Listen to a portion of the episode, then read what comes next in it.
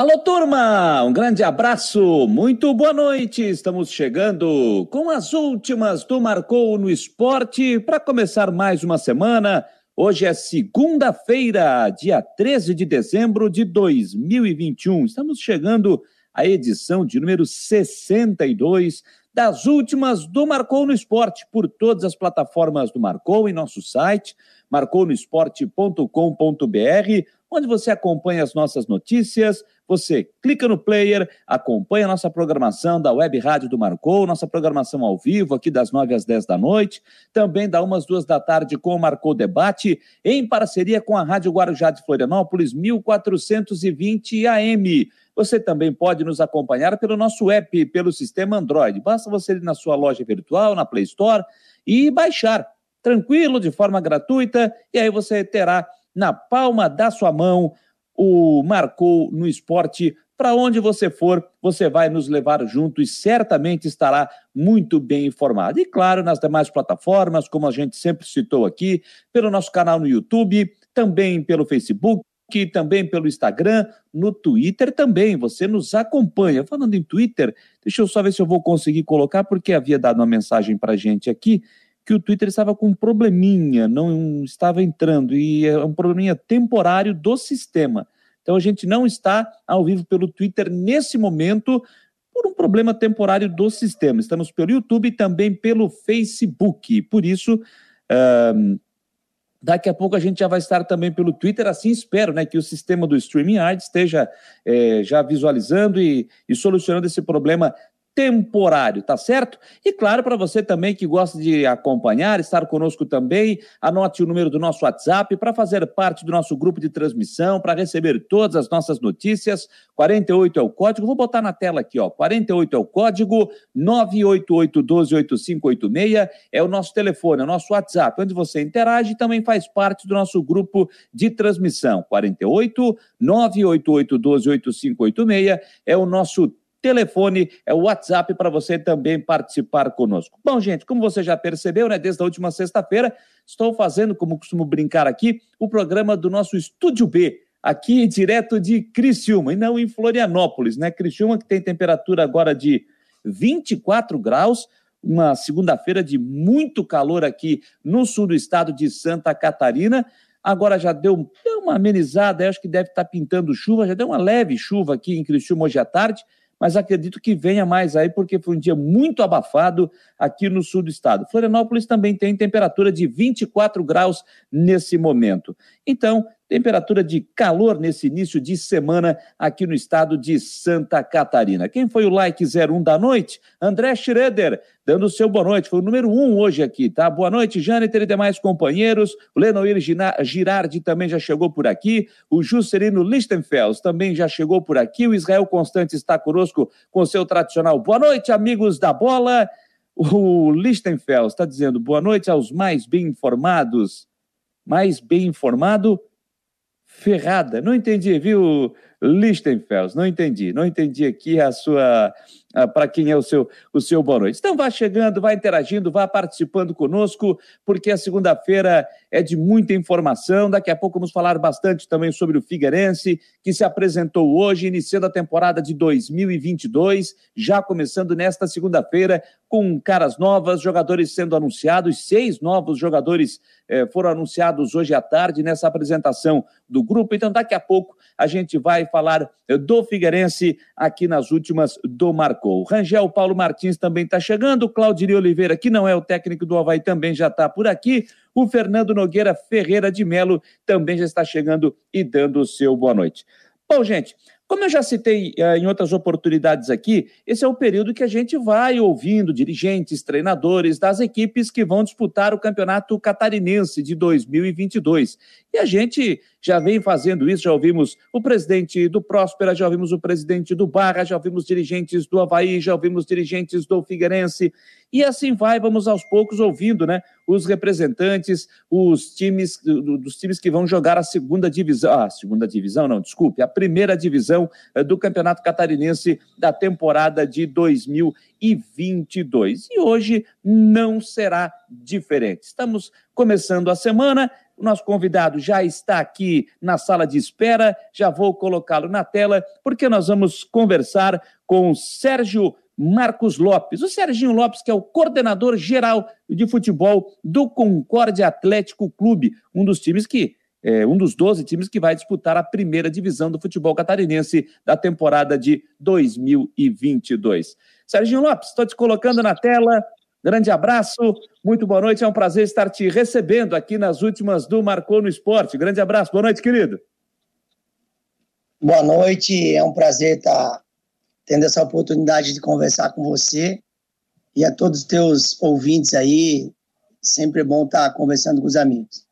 Eu já tive a oportunidade de conversar contigo, a gente fazer entrevista contigo na época da Rádio CBN Diário, é, mas você não estava no Concorde, obviamente, você estava no Criciúma.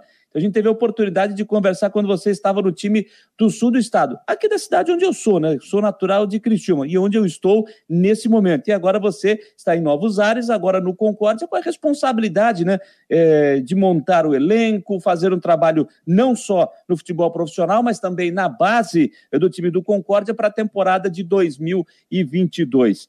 É exatamente isso, né? Que nesse momento todos os torcedores de Santa Catarina querem saber um pouquinho mais dos seus adversários, né, que eles terão pela frente no Campeonato Catarinense que começa no dia 23. Como é que está esse trabalho inicial, esse trabalho de montagem de elenco para a temporada de 22, Serginho? Então, a gente, desde a chegada do Itamar, né, e sua comissão, Itamar é um treinador bem experiente no Brasil, seja no cenário uh, do, dos campeonatos brasileiro da Série C, B, né, conhece muito bem o campeonato catarinense da Série A.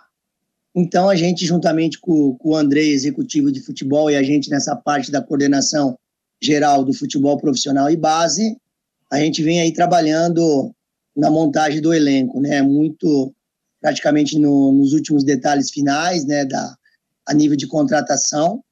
A gente sabe que a competição era é muito forte, a nível de, de, de, clubes, atletas, comissões técnicas. Então, aqui a gente tem um, se preparado muito forte nesse sentido, a nível de contratação, para que a gente possa fazer uma equipe competitiva e possa representar bem o Concórdia né, nessa competição muito difícil que é do Campeonato Catarinense. É, quando é que surgiu a ideia, depois a conversa, para trazer a experiência né, do, do Itamar Schulli, que, se não estou equivocado, foi em setembro né, que ele foi anunciado e a partir daí já começa, como você mesmo citou, esse planejamento né, é, para a disputa do Campeonato Catarinense de, da temporada de 22? O, a diretoria do Concórdia uh, tem pensado uh, em evolução a nível de de clube, né? Isso é importante. Tem um projeto aí para a construção de um CT. Uh, ah, o Itamar vem para um projeto a longo prazo, essa é a ideia, né? Até final do Catarinense de 2023. Uh, ah, a diretoria é uma, uma diretoria honesta, uh, que cumpre com suas obrigações. Isso é muito importante para que você faça um planejamento bem organizado, bem feito, isso passa por uma comissão, uma diretoria competente e uma comissão técnica também competente. A gente viu isso no Itamar, né? Ele tem um, um, uma, uma demanda muito boa de atletas, né? Que ele tem o conhecimento para que a gente pudesse, nesse momento, fazer parte do elenco da, do Concórdia. Então é isso que a gente está fazendo desde a chegada dele. Uma estruturação não só dentro de campo, também fora. Né? A diretoria tem pensado nisso na parte do administrativo, academia nova, refeitório, construção do CT, mas sabendo que uh, da responsabilidade que temos de jogar um campeonato catarinense e também tem um planejamento, né? A ideia é tentar buscar uma série D do Campeonato Brasileiro 2023. Esse é o objetivo, né? Para que a gente possa ter o calendário cheio. Para isso a gente precisa ter uma comissão técnica com qualidade, jogadores com qualidade. Então, os jogadores têm sido uh, contratados a dedo pelo Itamar e pelo executivo de futebol, o, o Andrei, para que a gente tenha uma equipe competitiva para enfrentar de igual para igual os grandes do campeonato catarinense. É, nós estamos conversando com o Serginho Lopes, que é o coordenador geral de futebol do Concorde, um dos participantes da primeira divisão do futebol de Santa Catarina para 2022. O que está se procurando fazer é, de diferente, Serginho, é, do que foi feito no estadual desse ano? Porque o Concórdia passou boa parte da competição é, brigando né, para não ser rebaixado para a Série B do Estado para o ano que vem. Então, o que está procurando é, está, é, está sendo feito de diferente do que foi feito em 2021 para não passar esse sufoco aí no estadual do ano que vem? Aumentar o nível né, da qualidade da comissão, foi isso que foi feito pela diretoria. Aumentar o nível de, dos atletas, né? Não aqui desmerecendo quem passou pelo Concórdia, pelo contrário Uh, talvez alguns tropeços que aconteceram com o Concorde a temporada passada, a nível de resultado, principalmente em casa, a gente não, a gente vai espera que não aconteça com com a gente nessa temporada, né? Eu acho que Concórdia quando se entra numa competição uh, dentro da expectativa de torcida e imprensa é um, é um cenário para não cair para a Série B do Campeonato Catarinense. Né? Não é isso que a gente pensa para essa temporada.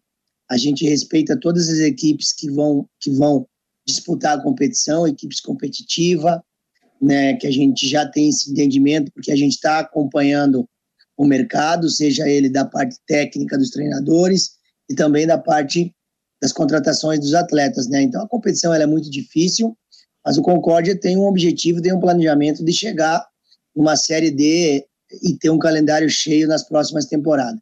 Esse é o objetivo, que foi formado essa comissão técnica, esse elenco, mas sabendo que do outro lado tem equipes competitivas também, que o campeonato, como eu já coloquei aqui, é muito difícil, né?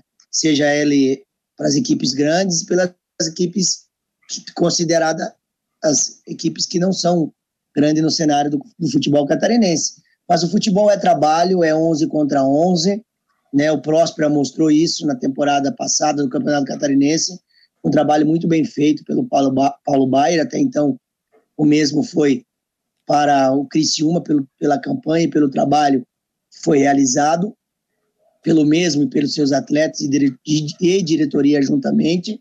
Né? Então temos certeza que uh, a gente vai tentar fazer um melhor para que a gente possa ter um cenário melhor do que a gente teve em 2021.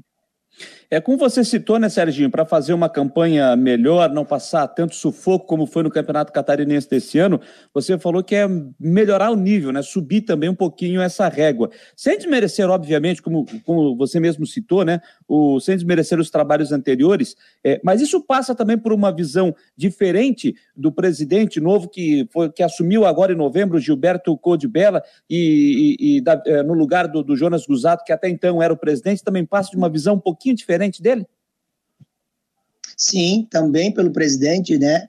Eu acho que todo planejamento que for realizado, seja em qualquer clube, precisa passar pelo planejamento primeiro da diretoria e do presidente do clube, né?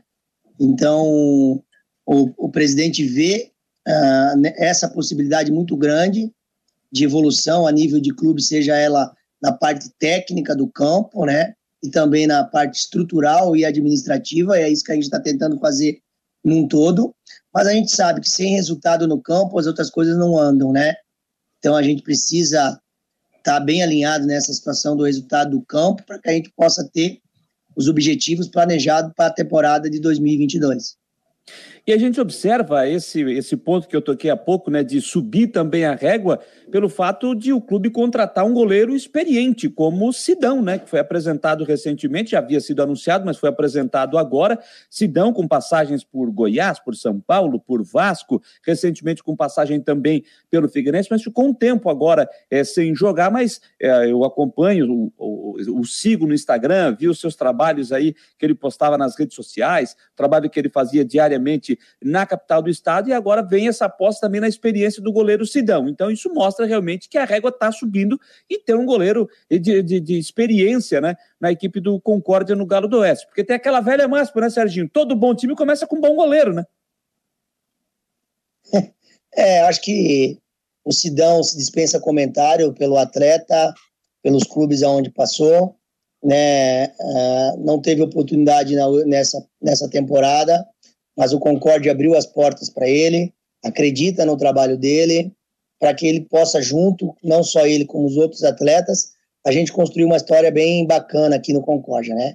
E o Sidão tem isso, tem essa experiência dos clubes aonde passou, seja dentro de campo como também fora, né? Tem experiências em clubes grandes, tenho certeza absoluta que o Sidão vai ajudar muito nós, seja na parte técnica dentro do campo, como também no vestiário, no dia a dia, no treinamento, para que ele possa passar a experiência que ele passou em grandes clubes do futebol brasileiro, passar isso aqui para os atletas do profissional e também das categorias de base do clube. Tenho certeza que o Sidão vai nos ajudar muito aqui. Além dele, a diretoria também já anunciou o goleiro Rafael Mariano, também o meia Rafa Marcos, o atacante Matheus Alves. Quais outros jogadores foram anunciados e que estão para chegar aí para reforçar o Galo do Oeste? É, a gente tem agora nos últimos dias apresentado os jogadores, né? A gente não apresenta antes do, do, do contrato assinado, para que a gente possa estar tá divulgando para vocês da imprensa. Tem muito mais novidades vindo por aí, né? Jogadores que vocês conhecem a nível de cenário do Campeonato Catarinense, mas tentar respeitar aí a questão do, da logística do marketing, né? Do comercial do clube. Mas eu tenho certeza que são jogadores que vão nos ajudar muito uh, nessa temporada para que a gente possa fazer o Concórdia subir um pouco de régua, né, de nível uh, no cenário catarinense e também aí logo ali na frente no cenário brasileiro. A pré-temporada já começou? Sim, ela já começou. Uh, já tem feito todos os exames necessários que se precisa ser realizado no início de uma uma temporada pelo departamento médico. O Gamarra, juntamente com, o Itamar e o Rogério, que são da parte técnica, o Gamarra da parte física, o Rogério preparador de goleiro, né? Já estão trabalhando em dois turnos, né? Para que a gente possa estar tá pronto o dia 23 estrear em casa um jogo muito difícil que nós, nós vamos enfrentar aqui que é o Brusque, né? O dia 23 de janeiro, o Brusque é o primeiro adversário do Isso. Concórdia. É, é, Serginho, você citou há pouco, né? Dessa questão de melhorar também, subir um pouquinho a régua, melhorar a qualidade do time para fazer um campeonato pelo menos um pouco melhor do que foi 2022. Com isso, também tem a demanda de orçamento, ser um pouquinho maior também. É, a folha do Concórdia para a disputa do campeonato catarinense vai girar mais ou menos em torno de quantos? Essa é uma informação que eu gostaria de deixar interna, né? Não gostaria de repassar, uh, mas a, o, o, a questão do planejamento de folha ela subiu, subiu bem. Né? Eu penso que a diretoria tem feito os esforços necessários para que a gente possa fazer uma equipe competitiva. Isso é o mais importante e que a gente cumpra o orçamento.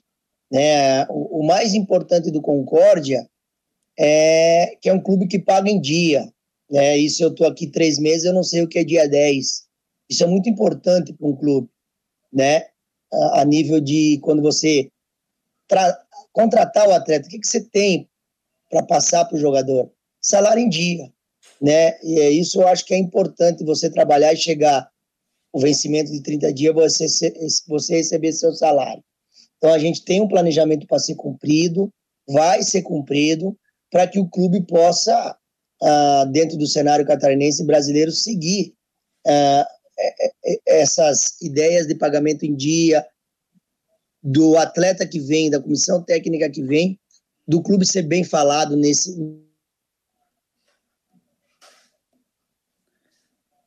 Acho que deu uma travada aqui agora na, na internet do, do Serginho.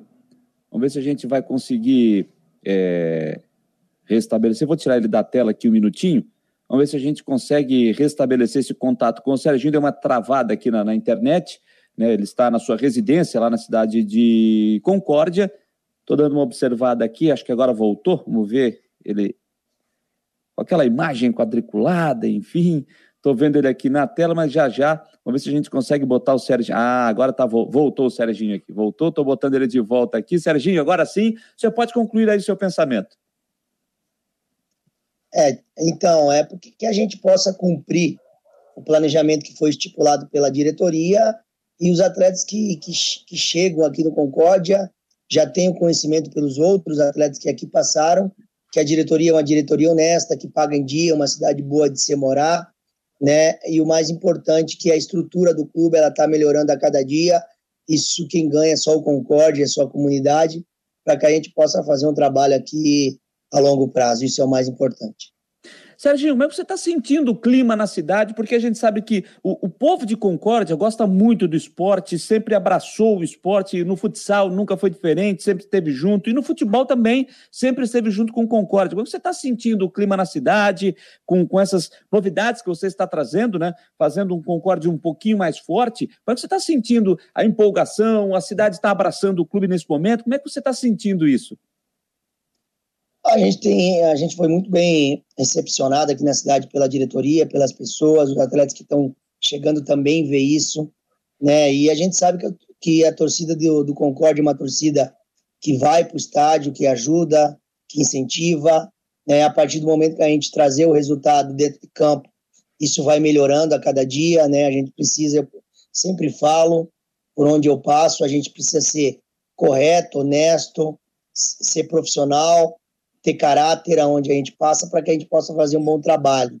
Aqui não está sendo diferente, a imprensa daqui, a torcida já está vendo o clube de um, um cenário diferente, mas isso precisa ter o resultado dentro de campo, né?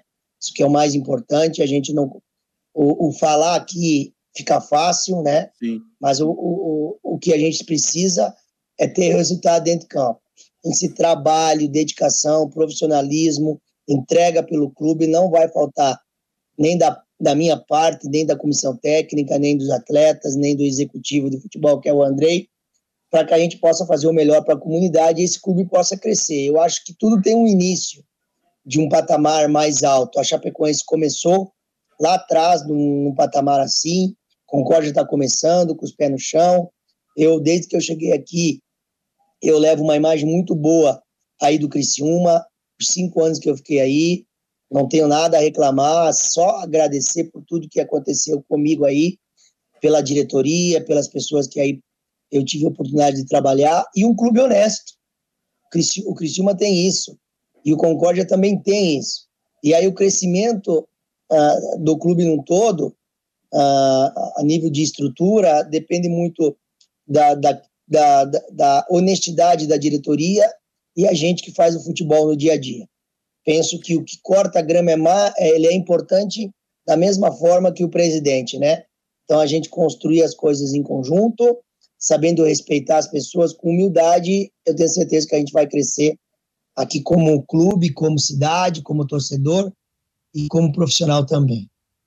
Serginho, como é que você está vendo aí? Acredito que você deva, obviamente, né, como, como coordenador geral aí de futebol, como é que você está vendo a montagem dos elencos né, das equipes, que inclusive já estão começando a trabalhar também, visando 2022, com exceção aí ao Havaí, que recentemente eh, terminou sua participação na Série B com acesso à Série A, o Figueirense começando o seu trabalho nessa segunda-feira, o Joinville que já começou, entre outras equipes. Como é que você está vendo né, essa montagem dos elencos para o campeonato do ano que vem? A gente tem acompanhado, né, a obrigação nossa acompanhar.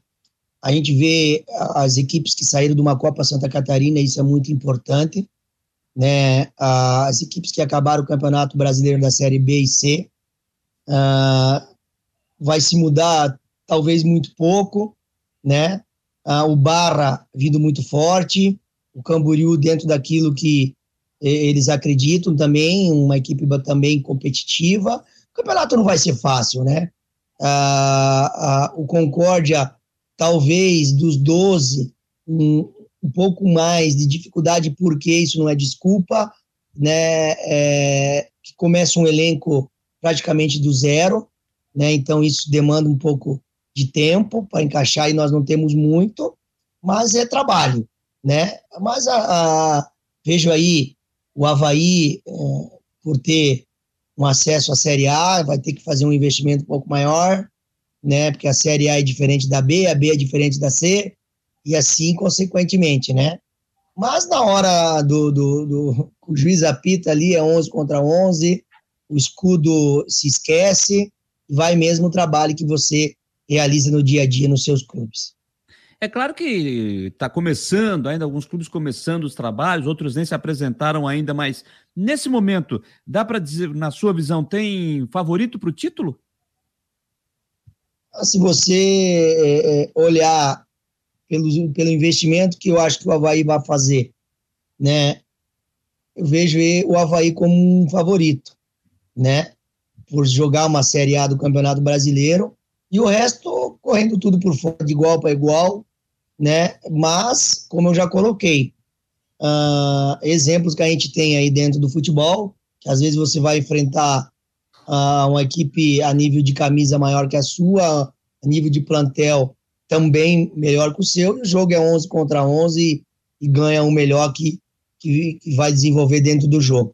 É, mas vejo o Havaí aí com uma certa, um certo favoritismo dentro da competição, que eh, tem alguns jogadores que vão ficar da B para A, né? Tenho certeza que o novo, novo presidente aí também vai querer fazer um trabalho novo, competitivo, e não adianta você querer montar, penso eu aqui, na minha visão, você montar um, uma equipe para jogar a Série A e deixar de lado o Campeonato Catarinense. Não. Penso que tem que montar uma equipe competitiva no Campeonato Catarinense para você já ter um desenho bem formado para uma, uma Série A do Campeonato Brasileiro. Serginho, para a gente já partir para essa reta final da nossa conversa, que eu acho que está bem bacana, o, o, senhor trazendo explicações do Concórdia, o que está sendo feito, planejado é para a temporada de 22, eu acho que tem um ponto também que é muito importante aí e que eu acho que vai fortalecer e pode ajudar muito o Itamar Chuli para a próxima temporada. É, por, por dois pontos eu acho importante para o Concórdia. Um, pela marca, o nome Concórdia Atlético Clube, e o outro esportivamente, para ajudar o Itamar para o ano que vem, que é justamente a participação do Concórdia na Copa São Paulo de Futebol Júnior, né? Como é, o senhor vai estar acompanhando, é, é, coordenador geral, não só do profissional, mas também da base, está de olho em tudo que está acontecendo no futebol de base. Hoje, inclusive, foi divulgado, né? Foi, foi definido as chaves é, da, da, da, Copa São Paulo de Futebol Júnior e o Concórdia está no grupo 16 e terá, que está com sede em Suzano, terá como adversários União Suzano, Fortaleza e também o Ituano. O que, é que dá para dizer desse time que vai disputar a Copinha? E gostaria que o senhor falasse também da importância né, para o Concórdia disputar a principal competição da categoria no Brasil. Muito feliz. Uh, a gente está aqui no clube com essa conquista de um campeonato catarinense muito difícil, como foi. Você chegar numa semifinal contra o Criciúma, jogar de igual para igual e perder no detalhe uh, no final do segundo tempo, né? E chegar numa Taça São Paulo, realmente a marca ela dá um salto perante clube, profissionais que aqui trabalham, seja da comissão técnica, a exposição de atleta para outras equipes, né? E o principal de tudo, transição para o profissional, né? Já já subiram cinco atletas para o profissional. Nós temos aí essa competição da Taça São Paulo, que também acredito que pós Taça São Paulo, mais alguns jogadores devem integrar a equipe profissional. Isso é muito bacana, porque o Itamar gosta de trabalhar com jogadores da base e precisa disso, que nenhum clube sobrevive só com jogadores do profissional e, e você não ter essa transição do sub-20 para o profissional, precisa ter. Então a gente está muito feliz, saiu a, a, a chave nossa hoje, como você colocou, uh, Fortaleza Tradição na, na, na base, Ituano também, com revelações de grandes jogadores. O Suzano também pode ter certeza que vai ser uma equipe bem competitiva, mas o, o mais importante disso é que a gente está se preparando muito bem uh, para a competição e esperamos ir lá competir de igual para igual com essas equipes, sabendo que a competição é muito difícil. Eu tive a experiência de cinco taças uh, de quatro taças São Paulo com o Criciúma, sei da dificuldade que é, mas o mais importante é que nós estamos na competição, a marca ela dá um a, a imagem do clube ela fica bem vista a nível de Brasil, né? E aí a gente vai estruturando, seja na base ou no profissional, que isso também é muito importante. Quem é que é o técnico do time da Copa São Paulo? É o Adilson Machado.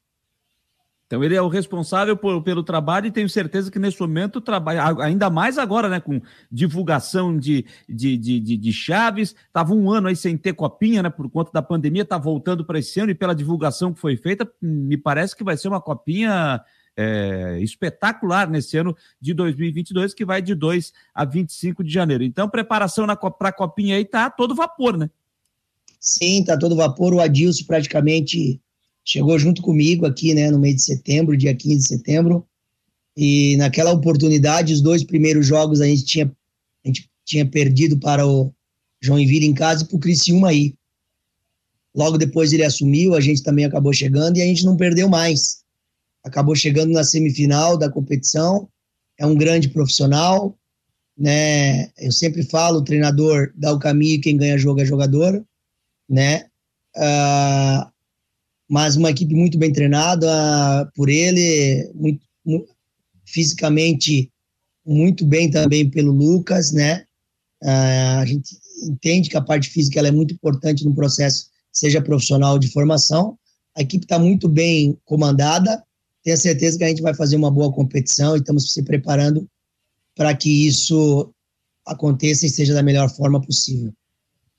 Legal. Sérgio Marcos Lopes ou Serginho Lopes apenas, como o pessoal lhe chama sempre no futebol, coordenador geral de futebol do Concórdia. Quero agradecer demais a sua participação conosco aqui nas últimas do Marcou, pelas nossas plataformas do Marcou no Esporte. Desejar sucesso ao Concórdia, que consiga fazer um grande ano de 2022 que consiga atingir os seus objetivos, fazer um grande campeonato catarinense, que consiga é, conquistar uma vaga na Série D do Brasileiro de 23 e que isso fortaleça, né? Isso é importante ver o futebol do Oeste catarinense crescendo cada vez mais. Como, como o senhor mesmo lembrou, né? A Chapecoense começou assim lá atrás, por que não? Daqui a alguns anos a gente vê o Concórdia indo nesse espaço que está fazendo a Chapecoense, né? Então, quero agradecer demais e desejar todo sucesso ao Concórdia no Campeonato Catarinense de 2022 e também na Copinha. Amigo, eu que agradeço, muito feliz pela oportunidade, tudo que aquilo que for necessário para que a gente possa estar te ajudando ou divulgando o Concórdia, sempre estamos de portas abertas. Feliz Natal, um feliz Ano Novo, que Deus proteja a todos aí, que a gente possa, já passamos, né, o pior momento da pandemia e como é bom ver as pessoas voltar aos estádios, você poder fazer o seu trabalho de uma forma segura, isso é o mais importante. E a gente vai conversando aí que possamos ter um 2022 bom para todos nós, principalmente de saúde e paz. Certamente. Um grande abraço e um Feliz Natal é para todos de Concórdia, um Feliz Natal e um Feliz 2022 para sua família também, Serginho.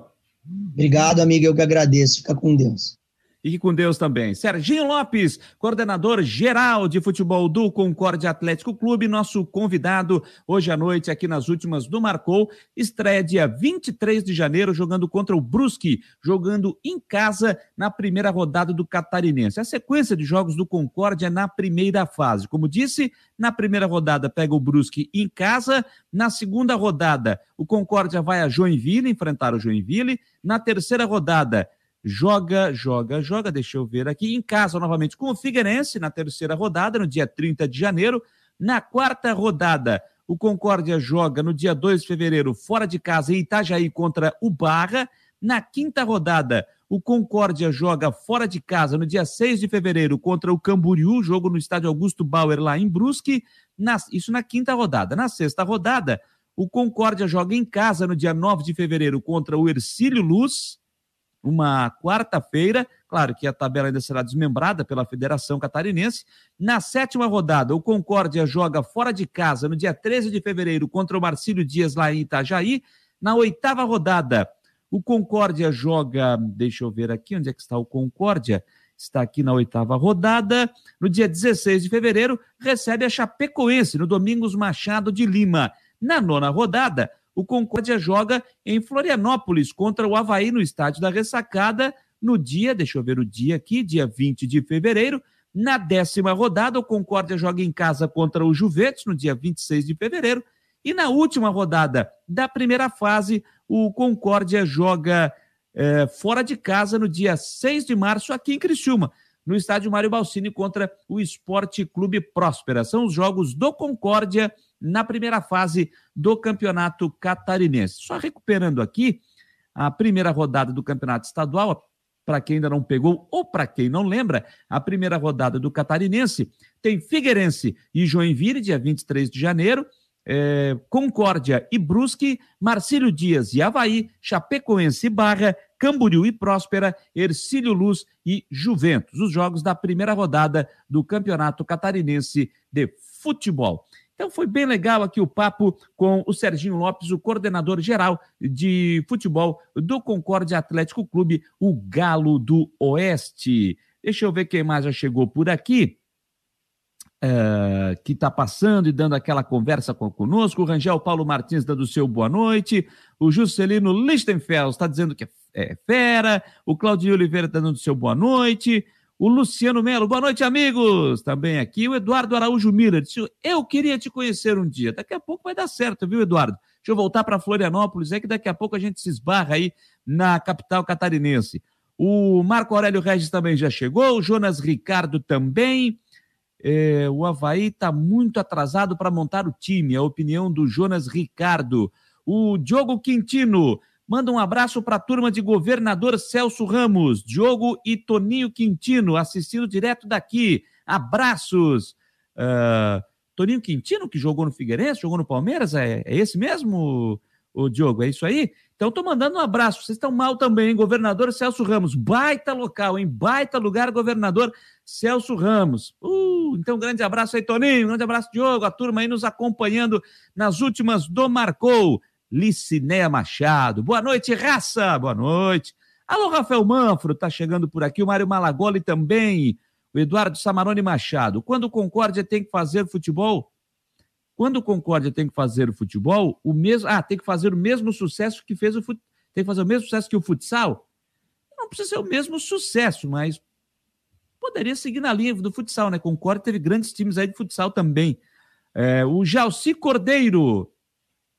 O Jâniter tá parecendo um Papai Noel. Por quê? Por causa da minha árvore de Natal aqui? Na minha não, né? Aqui na casa, tô na casa da minha mãe, aqui em Criciúma, então a árvore que foi montada aqui tá se piscando toda, se piscando toda né? Alô, Jalci Cordeiro.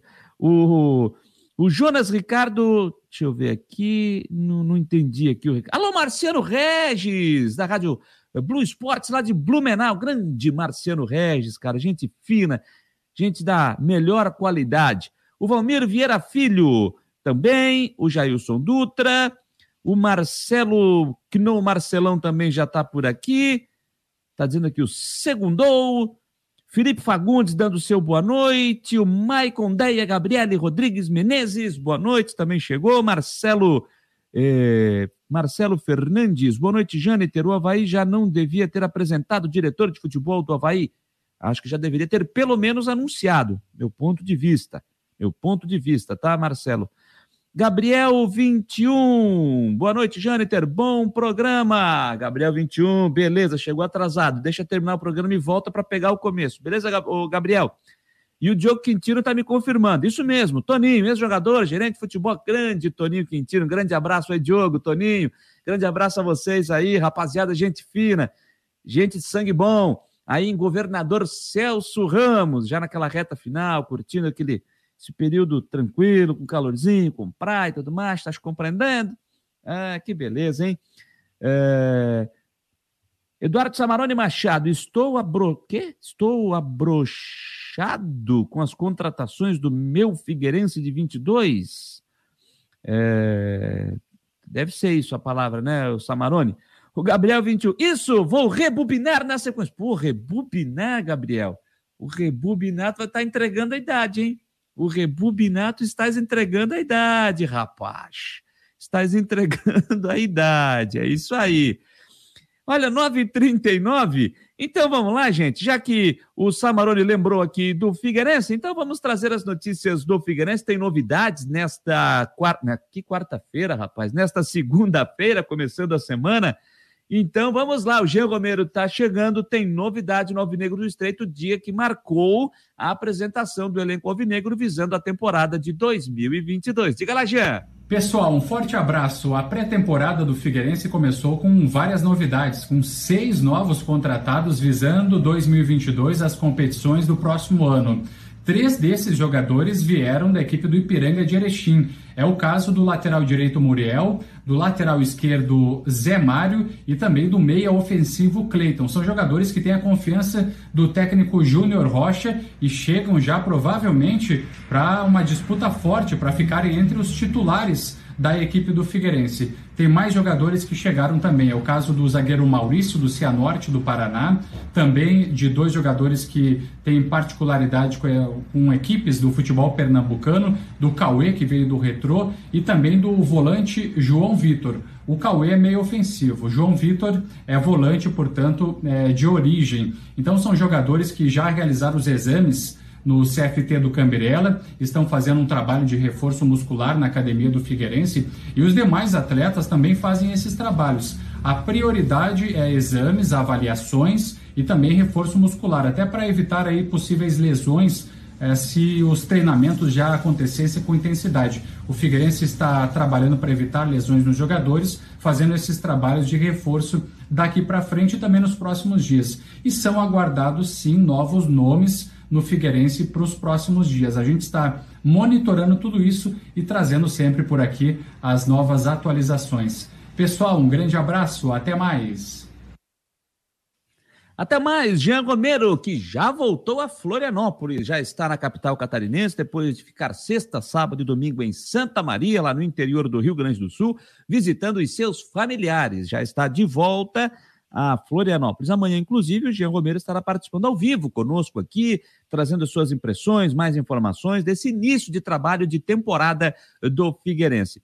E aproveitando, gente, para complementar as informações do, do, do Alvinegro do Estreito, que estreia no Campeonato Catarinense no dia 23 de janeiro, enfrentando o Joinville no estádio Orlando Scarpelli. Mas a temporada começa um pouquinho antes. Dia 19 de janeiro tem a Recopa Catarinense Figueirense e Havaí, ou Havaí e Figueirense, já que o jogo é na ressacada, dia 19 de janeiro, uma quarta-feira, sete e meia da noite, já valendo caneco, já valendo taça. Figueirense e Havaí, os dois maiores vencedores do futebol de Santa Catarina, os dois times que mais ganharam o campeonato catarinense, 18 títulos cada um. Certamente, esse ano a briga vai ser boa é, pelo, pelo título é, de Santa Catarina. É claro que o Havaí e, e é isso aí eu vou concordar com, com o Serginho, ele disse há pouco, né? Vai depender das contratações, o investimento do Havaí será maior em relação ao Figueirense, pelo fato de o Havaí jogar uma Série A, de repente pode contratar jogadores é, com um pouco mais de qualidade, enfim. Mas, amigo, quando o juiz apita e a bola rola, aí é 11 contra 11, meu irmão. Aí o bicho pega. E quando é, Coloca frente a frente, clássico Figueirense, Havaí, Havaí, Figueirense, meu amigo. Aí o bicho pega, aí a história é outra. É, como gosta muito de dizer meu amigo Roberto Alves, é um campeonato dentro de outro campeonato. Então, aí a história é outra. Mas aproveitando aqui, gente, outras notícias do Figueirense, que inclusive eh, está postado aqui no material do Figueirense no site oficial do clube. Só recuperando aqui, ó, 19 jogadores iniciaram os trabalhos entre remanescentes e novos contratados.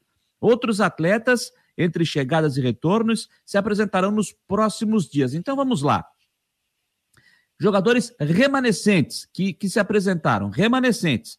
Rodolfo Castro, Antônio, Patrick, Gabriel Nazário, Wesley Moura, Vinícius Nutt, Natan, Tiaguinho, Eduardo Café, Riquelme, Oberdan, Gustavo Índio e Paolo. Raine e Andrew se apresentarão amanhã. Já Vitor Caetano, goleiro, e Bruno Paraíba, atacante, vão se apresentar nos próximos dias. Os contratados e anunciados né, pelo Figueirense hoje, Maurício, Zé Mário, Muriel, João Vitor, Cleiton e, Cauê, já é, estão fazendo seus trabalhos no CFT do Cambirela. No decorrer da semana, após essas avaliações, os novos atletas já anunciados serão apresentados para a imprensa no CFT do Cambirela. Então, só recuperando aqui, os, os primeiros jogadores anunciados, os seis jogadores que foram anunciados nesta tarde de segunda-feira, vamos só dar uma recuperada. O Jean trouxe a informação, mas vamos lá. Maurício, zagueiro, 30 anos. Né, deixa eu pegar aqui. Maurício da Silva Dias Ribeiro, 30 anos, natural de Guarujá, no litoral paulista. O atleta tem passagens por equipes como Paulista de Jundiaí, Mojimirim, o Cascavel, o Brusque, o Guarani, o Juventude e também o Marcílio Dias, entre outras equipes. A sua última equipe foi o Cianorte, time do interior do Paraná.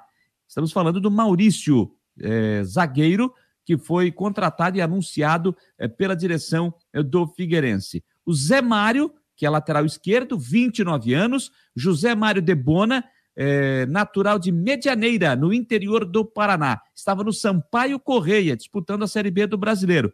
Teve passagens pelo Internacional, pelo Caxias, pelo Náutico, pelo Esporte, o ABC de Natal, o Ceará, o Sergipe, e a sua última equipe foi o Ipiranga de Erechim, justamente o time comandado pelo técnico Júnior Rocha, né? Hoje técnico do Figueirense. Certamente uma indicação do treinador. E o Muriel, lateral direito, 33 anos, Muriel Leite Magalhães, natural de Barra, na Bahia. O atleta passou pelas categorias de base do Palmeiras e jogou também pelo Brasil de Pelotas, Juazeirense lá da Bahia, o Resende do Rio, São Bento de Sorocaba, o CSA e o Caxias no Rio Grande do Sul. E é outro atleta que estava no Ipiranga de Erechim. Mais um que também estava sendo comandado pelo técnico Júnior Rocha. Os outros três atletas anunciados pela direção do Alvinegro do Estreito. O João Vitor, volante, 24 anos, João Vitor Inácio Araújo, natural de Jupi, no Pernambuco, formado na base do Esporte Recife. Ele atuou já pelo Porto, pelo Uberaba de Minas Gerais, pelo Crato do Ceará e também pelo Central de Pernambuco. O Clayton, meia de 33 anos, Clayton Eli Oriane Júnior, segundo volante, natural de Piracicaba, no interior de São Paulo. Passagens pelo 15 de Piracicaba, Mojimirim, o Bragantino, São Luís de Juí e também a Ferroviária de Araraquara. Seu último clube, Ipiranga de Erechim. Jogou as duas últimas temporadas e, claro, estava sendo comandado pelo técnico Júnior Rocha. E o Meia Cauê, 24 anos, Fábio Cauê Pires, natural de Barueri, na Grande São Paulo. Passou pela base da Ponte Preta e também do Bahia. E também já defendeu o Jacobina da Bahia, o Luverdense lá do Mato Grosso, já passou pelo Barra. Será que ele foi comandado pelo Júnior Rocha no Barra? Isso aí é, é, a gente pode saber depois quando ele for apresentado. E também pelo Retrô, time lá do Pernambuco, que está crescendo lá, o Retrô lá de Pernambuco. Então, esses são os jogadores é, contratados e anunciados é, pelo Figueirense, e ao longo desta semana, esses jogadores serão apresentados de forma oficial pela diretoria do Alvinegro do Estreito. Marcelo Fernandes está mandando aquele abraço. Adriano, todos esses já são melhores do que os do ano passado, é a opinião do Adriano. É, deixa eu ver aqui. Deixa eu dar mais uma espiada. Uh, muito bem, muito bem. 9h48, faltando 12 minutos para as 10 horas da noite. Já falei aqui, né, da questão de tempo. Fizemos, tivemos uma segunda-feira de muito calor aqui em Criciúma, Florianópolis também, mas com o tempo que se fechou é, praticamente à tarde temperatura deu uma, uma baixada, mas continua muito abafado. Mas o que, que nos espera aí para esta terça-feira? Vamos saber? Em nome de Imobiliária Steinhaus, em Jurerê Internacional, ele está chegando. O Homem do Tempo, Ronaldo Coutinho, que nos espera para o tempo nesta terça-feira. Diga lá, Ronaldo Coutinho do Prado. Boa noite a todos que nos acompanham no Marcou no Esporte. Lá no site tem o Coutinho, patrocinado pela imobiliária de Jurerê Internacional Steinhaus. Compra, venda, o que for na área de imóveis, Steinhaus. E vamos ao nosso tempo. Vocês veem aqui que na parte é, de imagem, vamos pegar aqui no outro site que está melhor. Na parte de imagem satélite nós temos o quê? Tivemos áreas de chuva aqui na região da capital. No final da tarde deu uma chuva e trovada na região de São Bonifácio. Tem áreas de chuva pegando de maneira assim bem isolada. Um ponto aqui, um ponto ali. Muitas áreas do estado estão passando sem. Não dá para descartar que em Floripa até o final da noite não venha ter alguma chuva. Na Grande Florianópolis já choveu. A temperatura na capital chegou a 30 graus, quase 30 ali no norte da ilha. No estado tivemos 35 em Lontras, Blumenau e 12,7 em, em Urupema. Amanhã, sol, nebulosidade, pequena chance de chuva na madrugada amanhecer ou pancada isolada no final da tarde e noite. Parecido com hoje. É um comportamento de verão nessa terça, quarta, quinta. Madrugada quente, tarde abafada, As mínimas ficam acima de 20, as máximas perto de 30, devem passar dos 30 ali na quinta e vamos ter sol, nuvens e pancadas de chuva. Boa parte do dia seco não está livre da chuva. Pode dar um pancadão forte no norte da ilha, não dá nada no sul e vice-versa. Risco de trovada de final de tarde e noite com granizo e vento não se descarta. Na sexta e fim de semana já diminui essa condição e até fica um pouquinho mais fresco de manhã cedo. Na Climaterra, para o Marco no Esporte, Ronaldo Coutinho. Obrigado, Ronaldo Coutinho, que certamente vai perder a sopa aqui de casa porque lá na serra tá mais fresquinho, caberia uma sopa. Hoje aqui tá calor e tem sopa. Né? né? Tá calor e tem sopa. É isso aí. no inverno tem sorvete. Que beleza, hein, gente? Vamos lá. O 950, deixa eu ver, mais conhecido como 10 para as 10. É, deixa eu ver aqui. Lidiane Flávios. Previsão do tempo em programa esportivo é meio aleatório. Não não, Lidiane, porque às vezes as pessoas que curtem o programa, as informações esportivas, amanhã eles querem saber, por exemplo, sai de casa com guarda-chuva, sai de casa com casaco, sai de casa de chinelo, sai de casa com bermuda? Acho que não. Se amanhã, amanhã o pessoal diz, quer bater aquela pelada amanhã, vai dar ou não vai dar? Tem chuva ou não tem chuva? Se chover, tem lugar aí que não deixa jogar, se chover muito. Então, previsão do tempo sempre é interessante, viu, Lidiane? Obrigado, Lidiane Flávios, conosco aqui. Rodrigo Florenço também chegou. Ô, ô Lidiane, só me ajuda aqui. É, não estou, se, se em outros programas você passou por aqui, você me desculpe, eu não vi. Eu não vi, mas se não estou equivocado, é a primeira vez sua aqui, né? Só me, me dá um ok aqui, porque eu não estou lembrado. Eu repito, se passou por outras, eu sinceramente eu passou e eu não vi, aí se aconteceu, eu peço desculpas desde já. Como o Rodrigo Florenço também, tá? Como o Rodrigo Florenço também. Bom, gente, já tivemos aqui no, lá atrás, aqui alguém perguntou, alguém falou sobre a questão do executivo de futebol do Havaí. Por enquanto não há novidade, não há uma informação sobre a chegada desse novo profissional. Não é que não há a chegada desse novo profissional, tá? É, por enquanto não foi anunciado este novo profissional. Deixa eu abrir um parênteses aqui. A Lidiane está dizendo que, ok, é a primeira vez. É a primeira vez. Então, seja bem-vinda, viu, Lidiane? E o Rodrigo Florenço está dizendo aqui. Já, quase todo dia, é verdade, Rodrigo. Estou lembrando agora. Desculpe este lapso de memória, tá certo? Eu disse, é a idade, cara, é a idade. É, agora estou lembrando, você está quase sempre aqui. Me desculpe, meu jovem. Me desculpe, meu querido. Me perdoe, viu? Fechando parênteses aqui. O. Então, o Havaí ainda não tem o seu, o seu novo executivo de futebol de forma oficial e é, só é, é, a expectativa, né? O, o Marquinhos nos disse, nos disse aqui semana passada, na quinta-feira, quando ele participou do Marcou Debate, ele disse que tinha expectativa que esse novo profissional pudesse ser anunciado até o final de semana. E isso ainda não aconteceu. Né? Isso ainda não aconteceu. A informação que a gente tem, inclusive, é, hoje, o presidente do Havaí, Júlio Hertz, ele participou, ele concedeu uma entrevista ao debate diário, na Rádio CBN Diário, né, e na entrevista, ao ser questionado sobre o acerto com o novo executivo de futebol, ele disse que está sendo feito com muita calma, porque não pode, eh, nesse momento, não pode ter erro, não dá para errar nesse momento.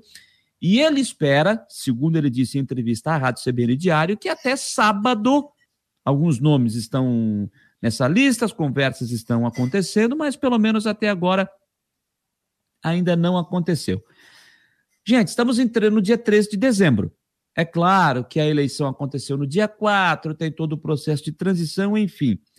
É, eu acho que tem um ponto que precisa ser revisto. O Marquinhos, na próxima reunião do Conselho, eu acho que isso tem que ser analisado com carinho por parte do Conselho do Havaí, que é a mudança da data da eleição é, da presidência do Havaí. Eu acho que esse é um ponto que precisa ser discutido. O Conselho Deliberativo, que assim que é, é, mudar a direção, vai ter o Luciano Kowalski como presidente do Conselho. Eu acho que esse é um ponto que precisa ser conversado com o Conselho e analisar e mudar a data da eleição. Porque você faz a eleição no final do ano, fica muito complicado fazer tudo muito corrido, uma transição tem que ser muito rápida, mudança de direção. Se o, o, o, o presidente da situação ganha, não tem problema. Aí fica mais tranquilo. Agora, se a oposição vence, que é o que está acontecendo agora, vai sair a gestão do Francisco Batistotti para a entrada da gestão do Júlio Retz e do Bruno Comitioli.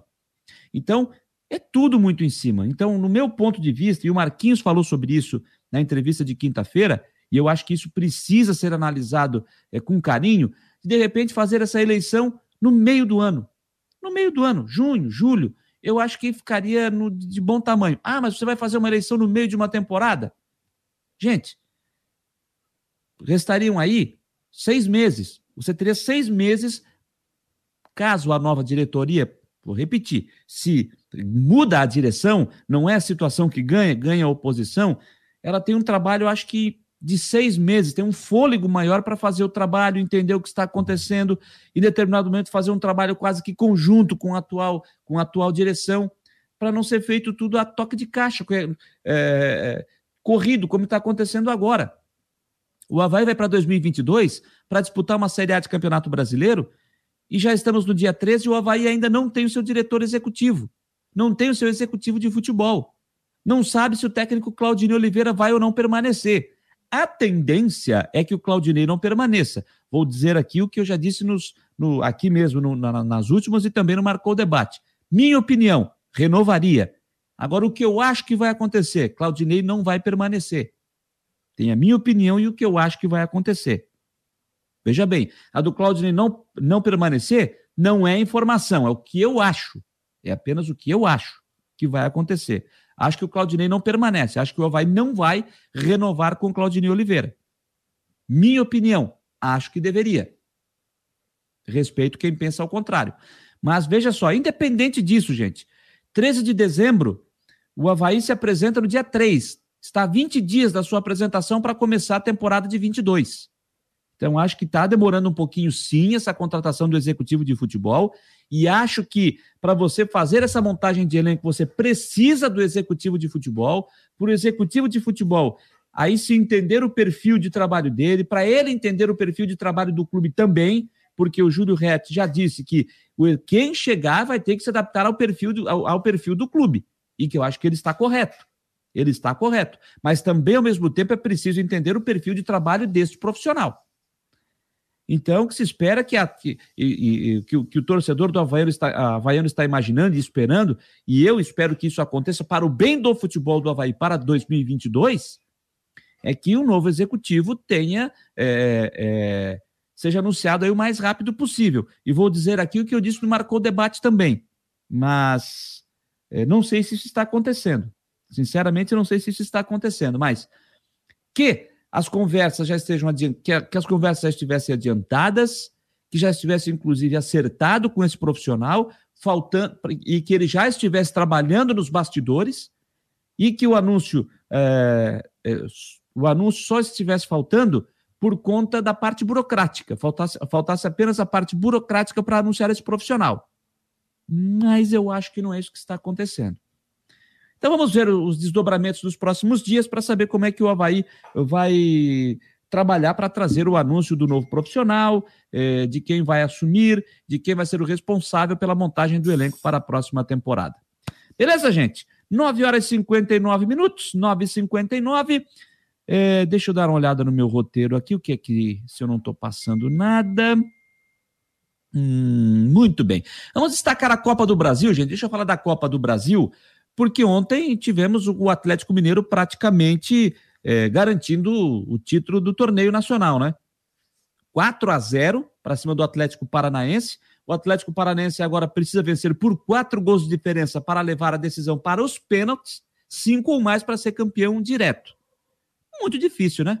Muito difícil que isso aconteça. Não vamos dizer que é impossível porque estamos falando de futebol, mas na fase que veio o Atlético Mineiro, eu até acho que o Atlético Mineiro ganha de novo. Tá? Eu até acho que o Atlético Mineiro vai ganhar o jogo de novo em Curitiba na quarta-feira, às nove e meia da noite.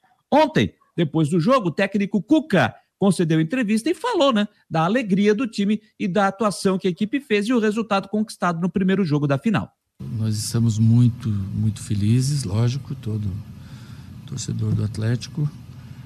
É, vencemos a primeira das duas batalhas, abrimos uma boa vantagem E passamos agora a pôr toda a energia no jogo de quarta-feira, guardar energia para quarta-feira. Essa vitória de hoje, ela é do grupo e não do time, porque ela não começou hoje. Ela teve o pessoal que foi lá para Porto Alegre jogar um jogo complicadíssimo com o Grêmio e fazer um jogo de alto nível. Então a gente conseguiu preservar 100% do time e dentro dessa preservação eles poderem fazer um jogo de intensidade como fizeram hoje e as peças também que entraram, algumas delas tinham nos ajudado no jogo lá de, de Porto Alegre, que a gente tem sempre está observando e todo jogo ele vale para a gente fazer a avaliação. Então a gente fica muito feliz com todo o grupo, ainda não pude pôr alguns jogadores que também mereciam estar jogando, mas eles sabem da importância que eles têm, que é tanto quanto a quem fez gols ou a quem lutou dentro do campo. É, a gente está muito contente, faltam três dias para acabar o ano, segunda, terça e quarta, e guardar toda a energia com humildade e respeito ao Atlético que fez e faz uma grande temporada, Atlético Paranaense, e a gente tem que tomar cuidado, eu sempre tomo cuidado. Outro dia já fizemos um placar assim, ia jogar com Fortaleza, e a gente teve todo o cuidado do mundo, todo o respeito, porque jogo é jogo e a gente tem que agir assim. Eu queria que você falasse como foram esses dias, essa semana, para mobilização de novo desse time que vibrou demais, fez festa, ganhou o título brasileiro, foram muitas premiações e era uma pergunta nossa da imprensa, da torcida, como que viria o Galo para esse jogo e a gente viu o Galo, quem sabe, com o melhor jogo da temporada para muitos aí, uma vitória expressiva. Eu queria que você falasse como foram esses dias. Então, é um então, é prometido e é um grupo novo. Ainda tem muito a crescer dentro do comprometimento deles mesmo. Eu deixei dois dias para eles comemorarem, que foi a segunda e a terça. Naturalmente, fomos buscar os prêmios ontem, ontem, ontem. Eu fui também, mas ontem à noite a gente estava concentrado. Eu amanhã viajo para Curitiba. Então, eles sabem que não é ser linha dura, mas é necessário para você desenvolver dentro do campo uma entrega do tamanho que eles desenvolvem, eles têm que estar bem cuidado. E aí entra o cuidado que eles têm, o cuidado do, do, do, dos departamentos físico, fisiológico, nosso também, médico. Enfim, está todo mundo muito feliz, mas com o pé no chão nessa temporada é, só sofreu mais de dois gols nesses dois jogos do Brasileiro, os últimos aí, que o time já estava com, com, o título na mão, né? Contra o Bragantino, Bragantino e o Grêmio. Sim, sim. Essa consistência defensiva, boa fase do goleiro, boa fase do ataque também, que vai, vem tudo dando certo, passa a confiança que vai ser muito difícil também para o Atlético Paranaense é, inverter essa vantagem, passa a confiança que o, que o título da Copa do Brasil Está é, tá próximo? Não, não. Primeiro tempo acabou aqui. Mas eu não me iludo com o futebol, né? Eu, eu vou espero a hora certa para fazer as coisas, não adianta. E eu tenho o maior respeito e, e, e, cuidado com as situações, principalmente quando elas são favoráveis a mim, a nós. E hoje é uma situação muito favorável, mas não é definitiva. Então a gente tem que tomar cuidado, ser humilde pé no chão, porque quarta-feira é uma Arena da Baixada cheia e um adversário que vai tentar de todas as formas reverter. E você, com a tua grandeza, tem que tentar manter e mais jogar para ganhar, como a gente sempre tem feito. Mas com o maior respeito e sabendo que nada está decidido. Tá aí a palavra do técnico Cuca. Do outro lado, o técnico Alberto Valentim, torcedor do Havaí, conhece bem, porque trabalhou uh, no Havaí, inclusive a passagem dele pelo Havaí, eu era setorista do Leão da Ilha, né? É, conquistou com o Atlético o título da Copa Sul-Americana, garantiu a permanência na Série A do Campeonato Brasileiro, mas ontem o time não conseguiu jogar. O time praticamente não entrou em campo e tomou um passeio do Galo Mineiro. E o Alberto Valentim tenta explicar. É, foi uma, uma noite muito infeliz do nosso time, nós não conseguimos jogar e acabamos dando oportunidade para o adversário muito forte fazer os gols. Primeiro gol, um pouco de infelicidade, um pouco não diria muita infelicidade no pênalti, né? É, que ali é muito rápido, não tem como é, o, o atleta tentar tirar o braço, deixá-lo mais próximo ao corpo, porque foi uma jogada muito rápida e ali fez com que nós nos estabilizássemos um pouco. Uma noite muito infeliz do nosso time, é, que era totalmente ao contrário daquilo que nós queríamos. O Pedro Rocha saiu de campo hoje criticando muito a arbitragem, falando que o árbitro inverteu, inverteu deu muitos cartões amarelos para o time do Atlético, que de fato é, atrapalhou muito é, na condução do jogo. Dá para colocar a culpa só na arbitragem da derrota de hoje da goleada para o Atlético Mineiro ou tem outros fatores que a gente também deve considerar sobre esse placar de hoje aqui no Mineirão? Claro que nós é, tivemos a nossa é, parcela de culpa para a derrota, isso é óbvio, isso aí a gente não está aqui para tirar as nossas responsabilidades, não. No começo do jogo, a única coisa que eu falei que eu até comentei é, com o quarto árbitro que é, nós tomamos dois cartões amarelos em seguida e eu ainda falei com ele, usando o mesmo critério não tem problema, uma, se não me engano, o Citadini que dá uma arrancada ali, ou o Eric, não me lembro agora, e a falta foi parada como um, uma falta tática ali, uma falta por trás e o árbitro não deu amarelo, mas é, quem, quem não esteve à altura hoje foi o nosso time que infelizmente não conseguiu jogar numa, numa uma tarde, como eu falei agora há pouco, uma tarde infeliz do nosso time. A Copa do Brasil é disputada desde 1989, nunca em uma partida final, nem no primeiro nem no segundo jogo, a diferença foi maior do que é, dois gols essa diferença de quatro gols, ela demonstra a realidade do, da diferença de nível entre os dois times, o Atlético Mineiro e o Atlético Paranaense, e levando em conta esse fator histórico e a qualidade do adversário, você acha que é possível sonhar com uma reversão na quarta-feira? Acabou fazendo duas perguntas em uma só, não tem problema. É, olha só, é, o elenco do Atlético é muito forte, e todo mundo sabe disso, um investimento altíssimo para eles. É, tanto é que fui um time que foi campeão aí com uma margem grande para o segundo colocado, o terceiro colocado no Campeonato Brasileiro. Mas é, nós, hoje foi um, um, jogo que nós não conseguimos repetir boas atuações que nós fizemos. Né? E, e, não retrata só. Pô, foi uma noite infeliz, uma tarde, final de tarde infeliz nossa, porque nós jogamos com outro time também muito forte, que nós só chegamos na final tirando, tirando um outro time com um investimento altíssimo, com, com valores individuais fortíssimos, é, e nós chegamos na final. Então, eu, eu, eu, vejo muito pelo lado de nós não termos tido uma tarde feliz, a começar pelo, pelo primeiro gol, que foi uma infelicidade nossa, que, que não foi um pênalti causado porque nós queríamos, uma bola rápida bate no braço do nosso atleta, então é, agora, é lógico que nós temos que ser realistas, que é muito difícil nós revertermos é, esse jogo na arena com uma diferença de quatro gols. O que nós temos que fazer, é lógico, é nos prepararmos para vencer o jogo sim, até porque nós vamos estar diante da nossa torcida, dentro da nossa casa, e nós temos que, que fechar, procurar fazer com que tudo, fazer de tudo para que nós vençamos o jogo lá, para independente do placar, mas para nós é, é é, fazermos uma, uma outra grande partida dentro da arena. Aí o técnico Alberto Valentim, o técnico do Atlético Paranaense. O jogo da volta, quarta-feira, nove e meia da noite na Arena da Baixada, jogo que terá arbitragem do Anderson Daronco, FIFA do Rio Grande do Sul. Não chama ele para briga, hein? Auxiliado pelo Marcelo Carvalho Vangas, também FIFA de São Paulo. O assistente 1, um, assistente 2, o Rafael da Silva Alves, também FIFA este do Rio Grande do Sul. Quarto árbitro, Braulio da Silva Machado, FIFA de Santa Catarina. Quinto árbitro, Bruno Bosquila, FIFA do Paraná. O analista de campo, Afonso Vitor de Oliveira, CBF do Paraná.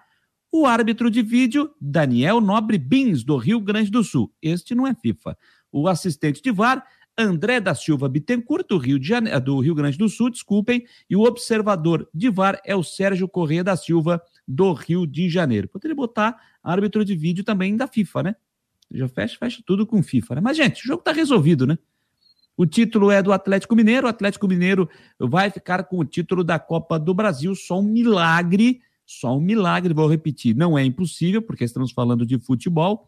Já vimos algumas viradas espetaculares no futebol, mas eu acho improvável que isso aconteça. Mas estamos falando de futebol. Mas muito difícil, o Atlético Mineiro, vou repetir minha opinião, é que o Atlético Mineiro ganha também o jogo de quarta-feira aqui na cidade de Curitiba. O, deixa eu ver mais aqui. O Jorge Ribeiro está é, tá dizendo o seguinte aqui: já assisti várias entrevistas do novo presidente do Havaí. Estou achando esse senhor com muita frescura, opinião do Jorge Ribeiro, hein? E devagar para tomar as principais decisões, é o que diz aqui o Jorge Ribeiro, dando a sua opinião aqui nas últimas do Marcou. É, eu tenho mais uma aqui do Luciano Melo. É, Luciano, é, deixa eu ver aqui. Janiteiro, teria o Verstappen rezado para Nossa Senhora da Ressacada para virar daquele jeito? Aquilo é coisa do Havaí. Rapaz, quem assistiu a Fórmula 1, eu não assisti a temporada inteira da Fórmula 1, assisti é, muitas corridas esse ano. Achei sensacional a Fórmula 1 esse ano, né? E como, por exemplo, já começou muito bem. Para mim, a primeira corrida do ano já foi fantástica, né? Já foi sensacional a primeira corrida do ano sem contar outras que tivemos ao longo da temporada. Agora, a de ontem, a de ontem foi algo maravilhoso, foi algo espetacular o que aconteceu, né?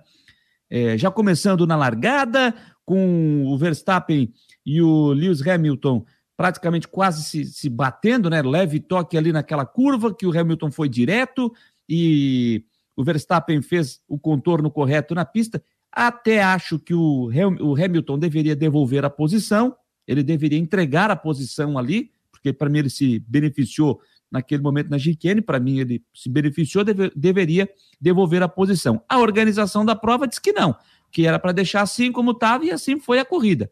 Né? Depois teve aquele, aquela, aquele, aquela, aquele momento da prova que foi espetacular, aquele pega do Hamilton com o Sérgio Pérez.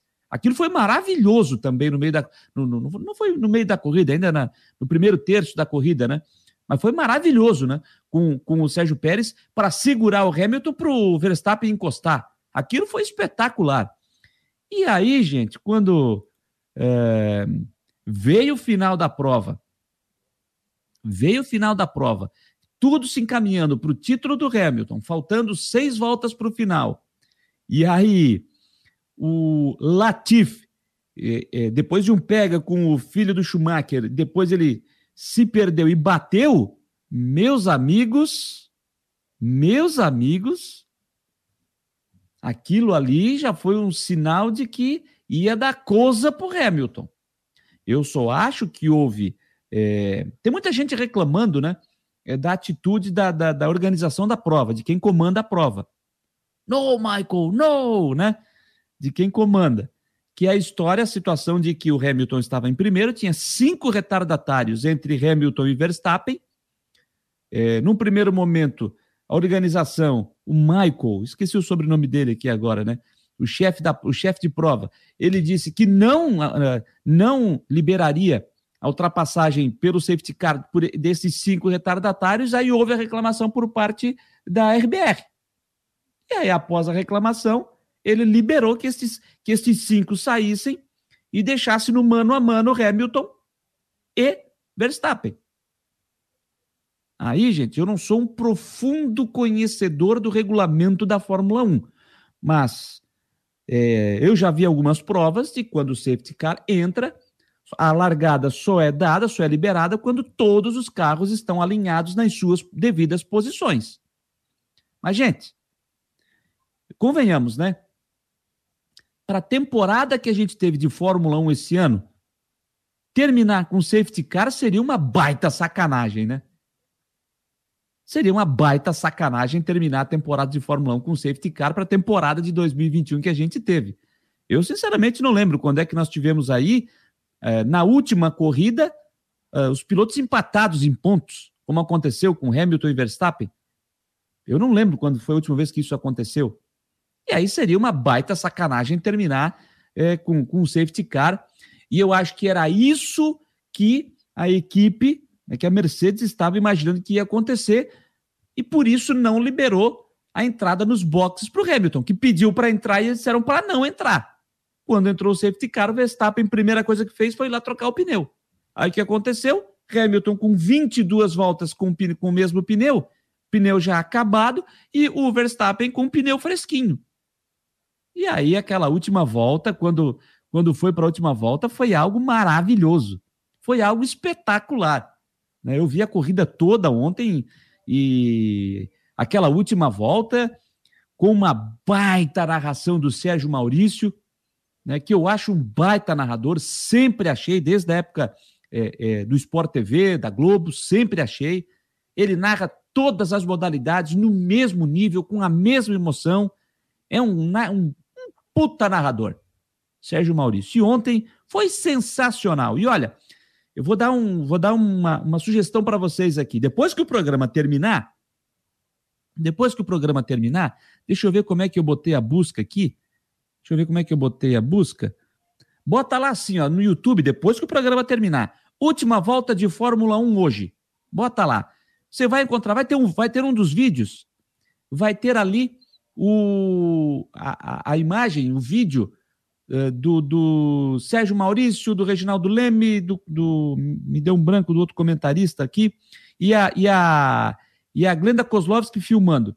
A, a reação deles, narrando, né? Sem ter a imagem, a imagem só deles. Dá uma olhadinha lá. Cara, é sensacional. É sensacional. E com o Sérgio Maurício narrando de pé, ele levanta para narrar, ele fica, acaba narrando de pé a última volta. É sensacional. E o Rafael Manfro está dizendo aqui que concorda comigo que o, o Sérgio Maurício é um, dá um banho, é verdade. Felipe Giafone, obrigado, Manfro. Obrigado. Felipe Giafone, os comentaristas também. Olha, espetacular. Então, eu acho que o ano de 2021 foi maravilhoso para a modalidade, para o esporte, foi maravilhoso e fechou com chave de ouro, né? Fechou com chave de ouro. É, o final de ontem foi era improvável, né? É improvável.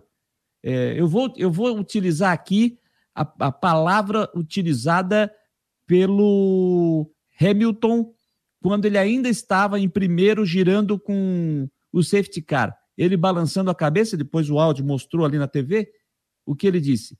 Inacreditável. Inacreditável. O final de ontem foi inacreditável. Inacreditável. E o Rafael Manfro está dizendo, foi maravilhoso para a Bandeirantes. E foi, né? E foi. A Bandeirantes que pegou a, esse ano a Fórmula 1 teve uma temporada espetacular. Espetacular. Foi, foi assim, algo é, é, maravilhoso, algo maravilhoso. Né? Então, vamos ver o que, que nos espera para o ano que vem. Né? Fórmula 1, eu gosto de Fórmula 1. Confesso que diminuir eu, eu, eu diminuí a minha frequência de assistir Fórmula 1 depois que, infelizmente, a gente perdeu o Ayrton Senna. É, as manhãs de domingo já não foram mais as mesmas, obviamente. Tivemos depois os demais pilotos, tivemos Felipe Massa, tivemos é, o, o, o Barrichello, tivemos ainda depois, na sequência, ainda com o Burt, enfim. Mas confesso que eu dei uma esfriada para a Fórmula 1, isso aí ninguém vai me tirar. Eu dei uma esfriada para a Fórmula 1, parei de ver momento que eu assim, dei uma parada de ver Fórmula 1, que me deu um negócio. Infelizmente, eu, e olha que eu assisti, hein? E olha que eu assistia. Mas aí, cara, aquela aquela brecada, aquela parada do Barrichello para o Schumacher. Hoje não, hoje não, hoje sim, hoje sim. Aquela ali, gente, eu dei uma, eu, eu tomei um, um gelo, eu tomei, aquilo ali para mim foi foi algo que doeu, viu? Doeu. Aí ali eu confesso que eu dei uma boa largada para a Fórmula 1. Eu dei uma boa largada na Fórmula 1. hoje não, hoje não, hoje sim. Aquela foi doída. E tenho certeza que muita gente largou a Fórmula 1 depois daquela. Depois daquela. E aí depois a gente teve aquela. Quem não lembrou ontem? O Luciano Mello vai lembrar, né? Quem não lembrou ontem do que aconteceu na, na, na, corrida, a batida do Latifi e a perda do título do, do, do Felipe Massa em Interlagos, né? Na última, ele ganhou a corrida e na última curva o Hamilton passou. O piloto, não, eu não vou lembrar o nome do piloto que não conseguiu segurar, né? Não conseguiu segurar o, o, o Hamilton em Interlagos. Quem não lembrou daquela corrida de ontem? É, gente. E agora eu vou me lembrar, eu me tô me lembrando que nessa corrida aí do Grande Prêmio do Brasil, agora que eu tô me lembrando, hein? Agora que eu tô me lembrando, essa corrida do, do Massa. Uh, eu estava no estádio Beira Rio para transmitir Internacional e Havaí. e a gente estava é, já no ar, né, já no ar com a transmissão, com o pré-jogo, eu estava pela Rádio Guarujá, já na, pela, pela Rádio Guarujá, e uma, uma emissora de rádio, não lembro qual, lá de Porto Alegre, na cabine dela tinha uma televisão do lado. E aí teve um momento que eu larguei e fui ver o final da prova, né? E infelizmente a gente não viu. É... Infelizmente a gente não viu o título do Felipe Massa. Mas foi por uma curva, né? Foi por uma curva. Mas, gente, muito legal, muito legal a temporada de Fórmula 1 na temporada de 2021. Tomara que seja assim, melhor, né? Assim melhor é, em 2022. Luciano Melo está dizendo, verdade, Jâniter, o Massa deu entrevista ontem, que agora o Hamilton sabe o que ele sentiu aquele dia. Pô, rapaz, ele disse isso, é? O Felipe Massa que ontem correu pela Stock Car, né? E lá em, lá em Interlagos, né? Curiosamente, lá em Interlagos. Bem, bem lembrado pelo, pelo Massa, é, dizer isso que o Hamilton sabe agora o que, que ele sentiu aquele dia. Verdade. Pô, legal, cara. Legal a gente falar aqui também um pouquinho de, de Fórmula 1, porque foi o assunto do dia ontem, sem dúvida alguma, né? Gente, para fechar, deixa eu só citar aqui, né? Já falamos aqui lá no começo, na entrevista com o, Sérgio, com o Serginho Lopes, sobre os grupos né, da Copa São Paulo de Futebol Júnior. Santa Catarina terá quatro é, representantes. A copinha que não, que não foi disputada em 21 por conta da pandemia volta para 2022. Né? E Santa Catarina terá quatro representantes. E a, e a hum, definição é, por conta, pela ordem final, os quatro primeiros colocados, a federação definiu dar as vagas para os quatro primeiros colocados do Campeonato Catarinense da categoria. Primeiro o Havaí, o Havaí campeão, segundo o Criciúma, aí depois Concórdia e Joinville. Então serão os quatro representantes de Santa Catarina. O Criciúma, gente, o sorteio aconteceu hoje à tarde, tá? A definição dos grupos foi hoje à tarde lá em São Paulo. O Criciúma está no grupo 7, em Cravinhos, e o Criciúma terá como adversários, na primeira fase, o Comercial de São Paulo, o Comercial de Ribeirão Preto, o Nova Iguaçu do Rio de Janeiro e o Chapadinha do Maranhão.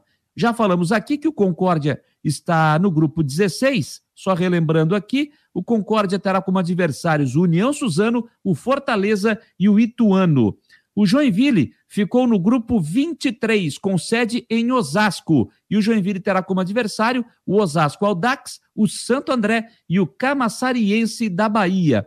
E o Havaí ficou no grupo 26, com sede em Guarulhos, e o Havaí terá como adversário o Flamengo de São Paulo, Guarulhos e também o Santana do Amapá. Serão os adversários do Havaí na Copa São Paulo de Futebol Júnior, que começa no dia 2 de janeiro e, claro, termina no dia 25 de janeiro. São quantos grupos? Quantos grupos? São 30 e 32 grupos. São 128 times, 128 times disputando a Copa São Paulo desta temporada. E os dois primeiros de cada chave avançando para a etapa seguinte, de 2 a 25 de janeiro. Tá certo, turma? Então, com essa informação da Copa São Paulo de Futebol Júnior, é... deixa eu ver aqui, o Rafael Manfro, deixa eu ver aqui. Ah, o Timo Glock em 2008, verdade, o Timo Glock, uh, Timo Glock Jâniter, o jogo não era Grêmio Figueirense, eu tava lá secando o time do Estreito nesse dia. Rapaz, agora tu me deixou na dúvida. Sabe o que eu acho que era mesmo? Sabe o que eu acho que era o jogo do Grêmio Figueirense mesmo? Que era o jogo, o jogo dos seis segundos, né? O jogo dos seis segundos. Do árbitro baiano lá, que deu os seis segundos com, do Wilson. Hum, rapaz, é, você tem razão. Você tem razão. Era o jogo Grêmio Figueirense. É verdade. Grêmio e Figueirense. O jogo do, do Internacional e Havaí, lá no Beira Rio, foi no dia que anunciaram as sedes da Copa do Mundo no Brasil. Bem lembrado, Rafael Manfro, que foi, estava no Beira Rio. Né? É... Bem lembrado, Jailson Macedo Freitas, o árbitro, o jogo dos seis segundos, que foi o único seis segundos que eu vi um árbitro dar no Brasil, né? Que o Wilson ficou com a bola, ele deu e o Grêmio fez o gol de empate nesse lance aí, né? O Rafael Manfro disse que estava dando aula em, em Porto Alegre. É, e esse jogo Havaí e Havaí e, e, Internacional e Havaí, que eu citei no Beira Rio, foi o dia que anunciaram as sedes, né? Os, os, as cidades que receberiam aqui no Brasil, já estava definido que a Copa era aqui no Brasil, de 2014, e no dia que eu estava lá no, no, em Porto Alegre, era o dia que estava anunciando as cidades sedes, e que Florianópolis ficou naquela expectativa, né, de sediar a Copa do Mundo, e acabou perdendo para a cidade de Natal, para a Arena das Dunas.